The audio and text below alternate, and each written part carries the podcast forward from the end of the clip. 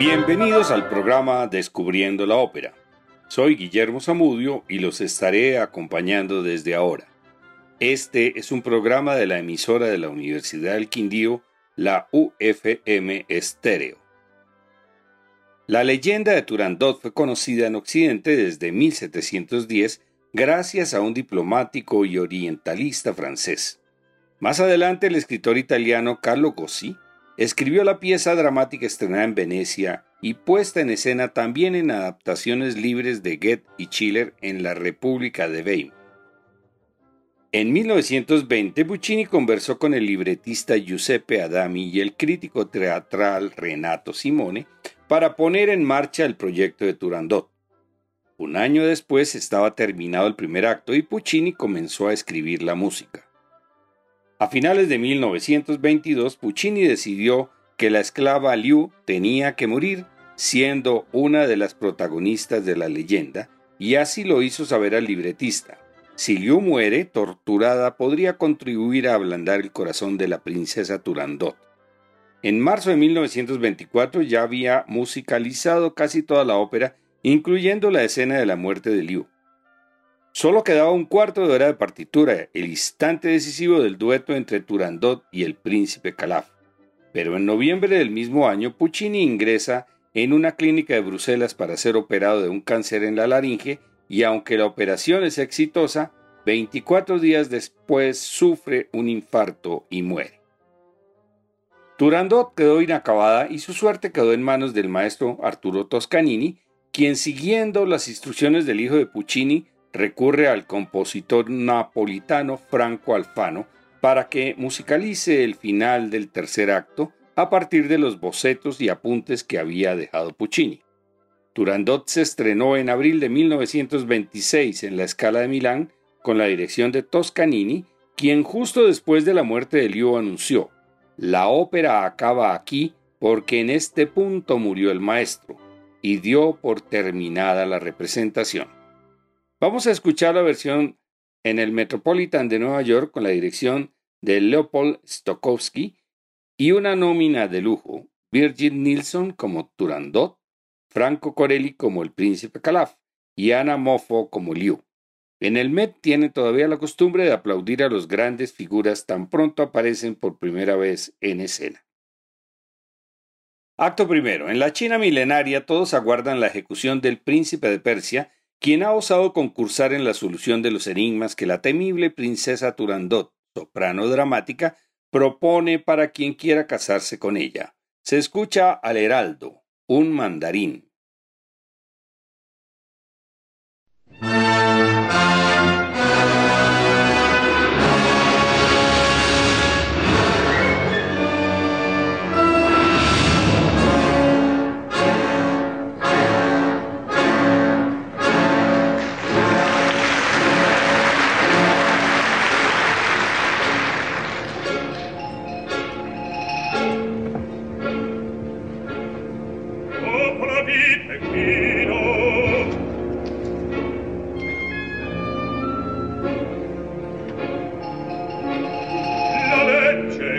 questo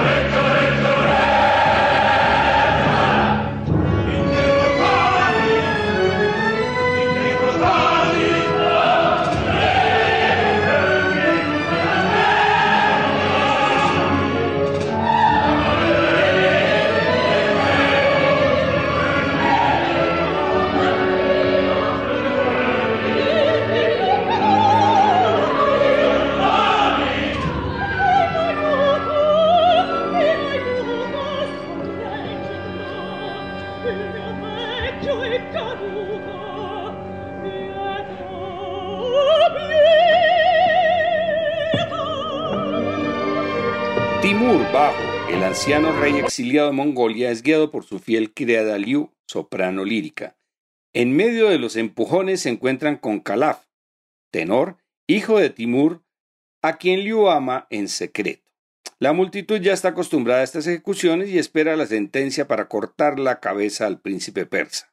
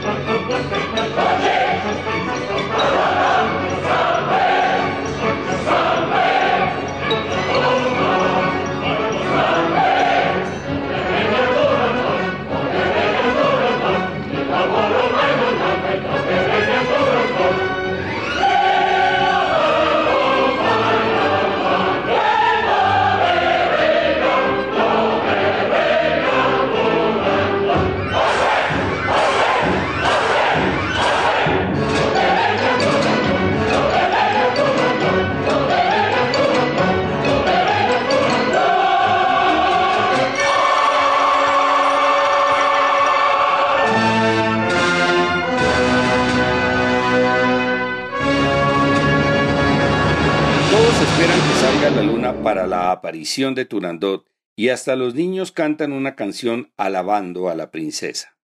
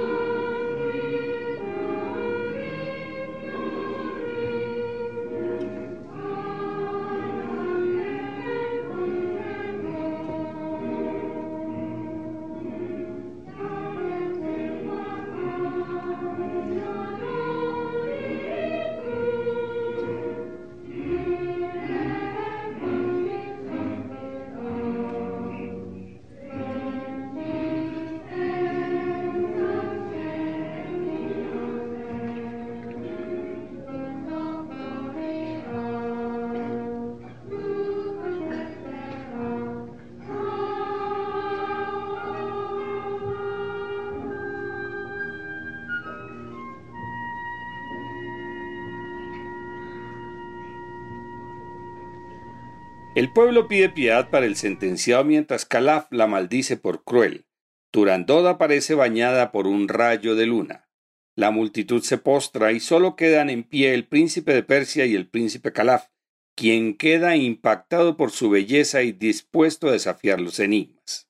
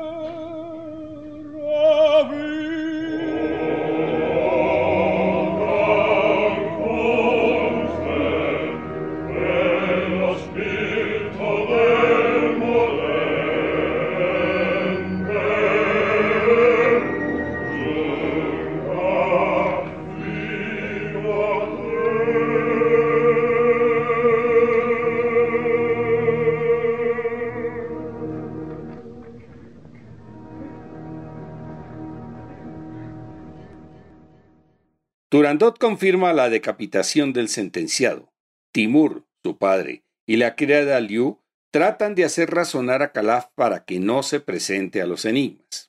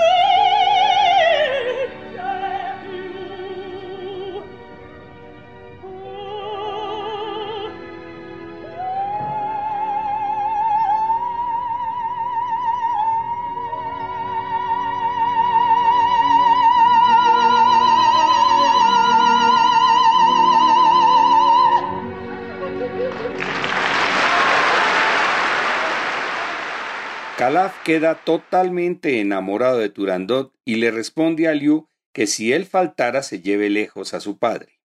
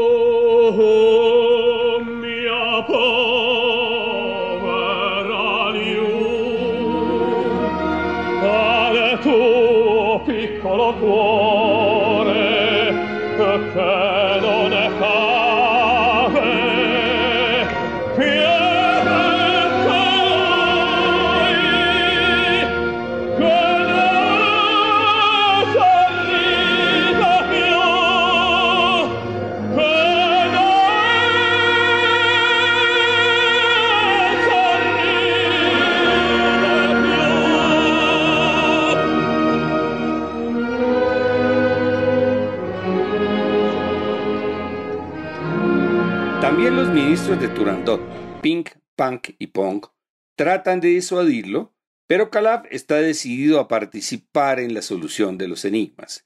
En el segundo acto, los ministros lamentan la vida siniestra que llevan en la corte en lugar de gozar la vida de otra forma.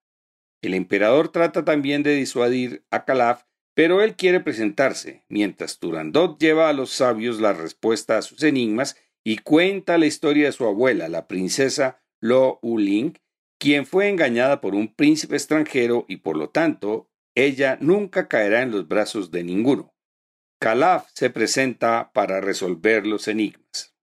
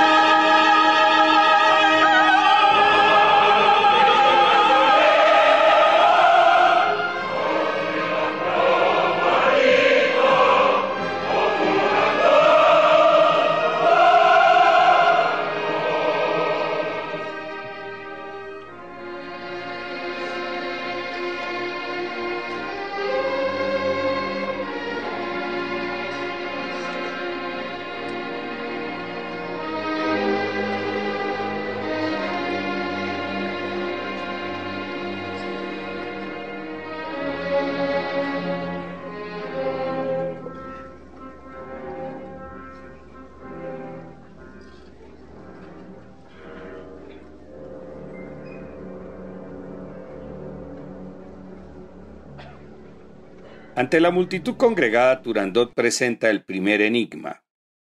¿Cuál es el fantasma que cada noche nace de nuevo en el hombre y cada día muere? Calaf lo piensa y responde. La esperanza. El grupo de sabios confirma la respuesta.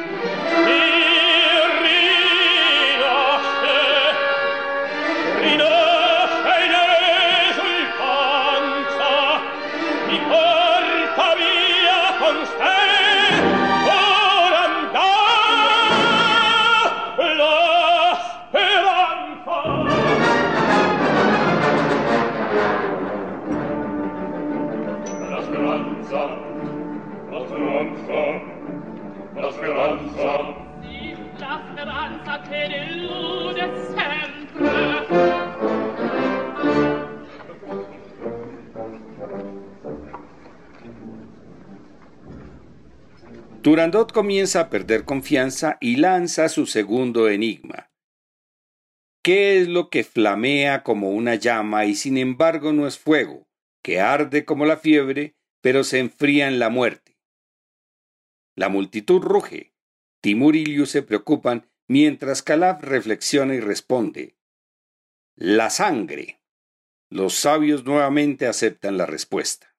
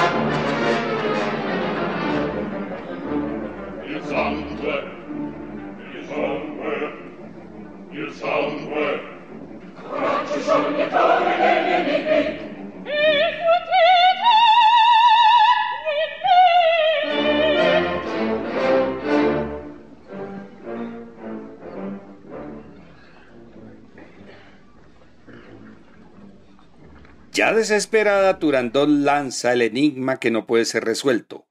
¿Cuál es el hielo que quema y cuanto más quema, más frío es?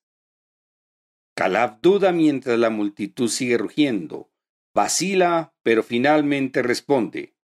La victoria tú me has dado, mi fuego te deshiela. La respuesta es Turandot. Y los sabios responden Turandot. La multitud canta gloria al vencedor.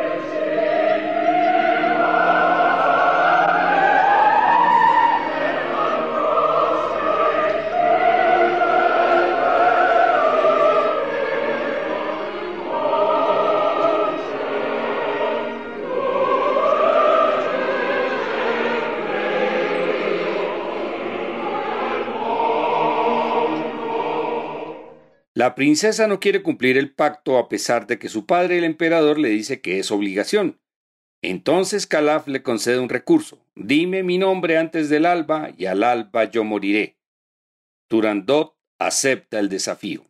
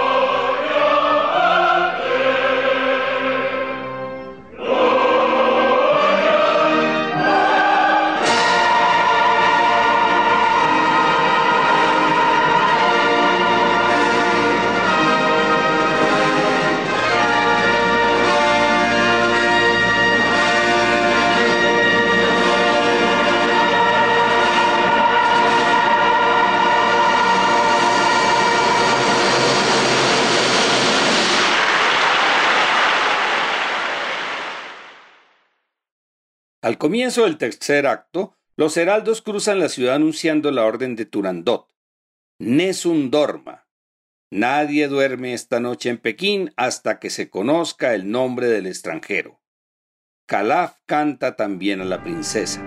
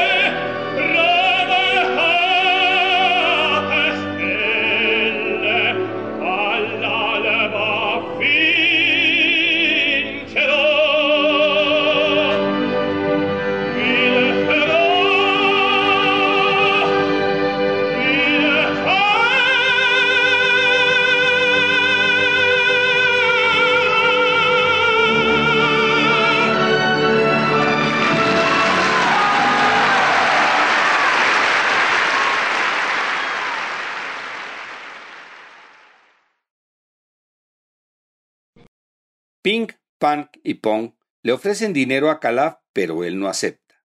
Los ministros reconocen a Timur y a Liu, a quienes vieron hablando con Calaf. Llaman a Turandot para que los capturen y los torturen hasta que hablen, pues seguramente conocen el nombre.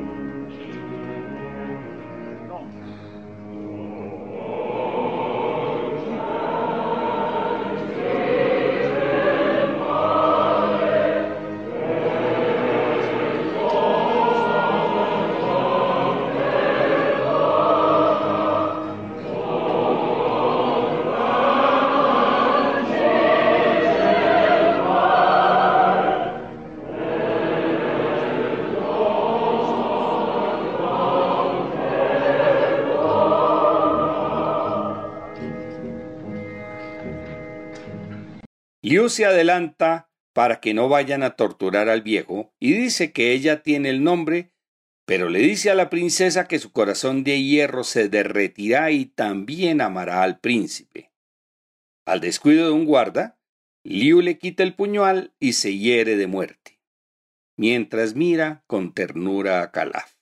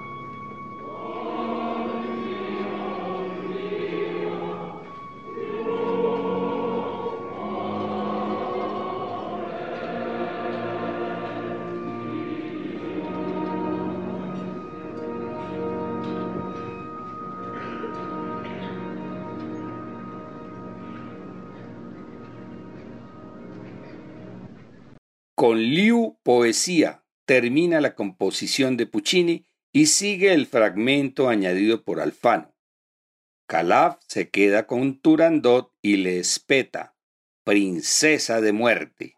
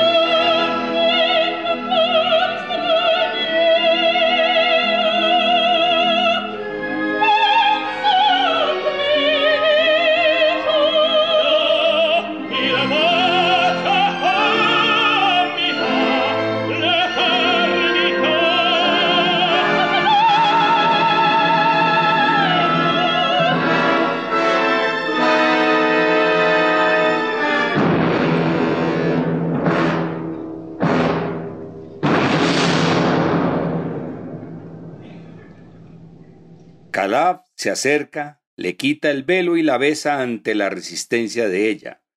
El príncipe le dice su nombre y queda a merced de la decisión de Turandot. Pero la princesa siente algo por Calaf y se pregunta, ¿qué me ocurre? Y dirigiéndose a Calaf, ¿cómo me venciste?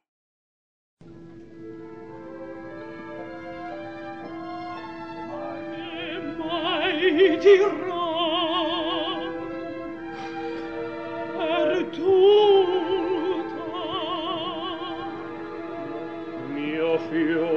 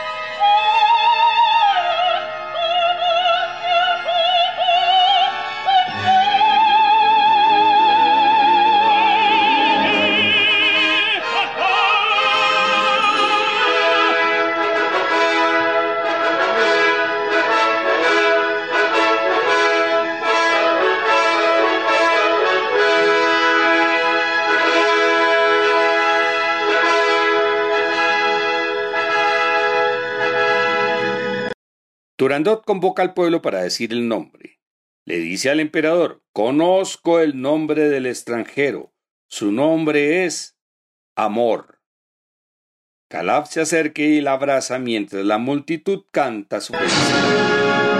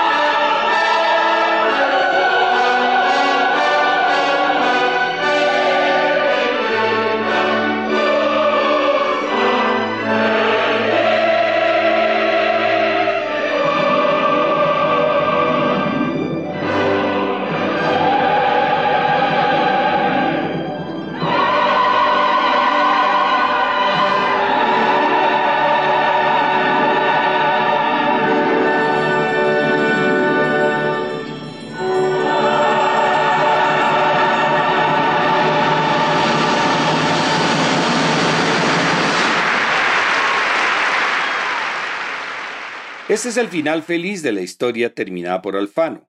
El italiano Luciano Berio escribió otro final que fue estrenado en Salzburgo en 2001, un poco diferente tanto en libreto como musicalmente. La mayoría de los críticos vieron la ópera como una batalla espiritual entre Turandot y Liu. Cada cual toma partido por la princesa china o por la criada de Timur y el público reacciona de igual manera. Hemos entrado en el siglo XX después de escuchar algunas de las producciones más importantes de la segunda parte del siglo XIX, italianas como Aida de Verdi, La Bohème y Turandot de Puccini, francesa como Carmen de Bizet, la rusa Eugen Onegin, la checa Rusalka y la alemana El Caballero de la Rosa. La ópera del siglo XX estuvo influenciada por todos los acontecimientos que se fueron presentando a nivel universal, como la Primera Guerra Mundial y se crearon nuevas formas musicales disonantes y atonales como el dodecafonismo. En España venía hablándose de ópera española, pero lo que resurgió desde mediados del siglo XIX fue la zarzuela, y esta vez con mayores bríos que las primeras zarzuelas que habían sido absorbidas por la ópera italiana en los 1700. Para la década del 20 del nuevo siglo surgieron los mejores zarzuelas que no tienen nada que envidiarle a la producción de óperas de la misma época, como fueron Los Gavilanes de 1923, La leyenda del beso de 1924 y Luisa Fernanda de 1932, las cuales presentaremos a partir del próximo programa.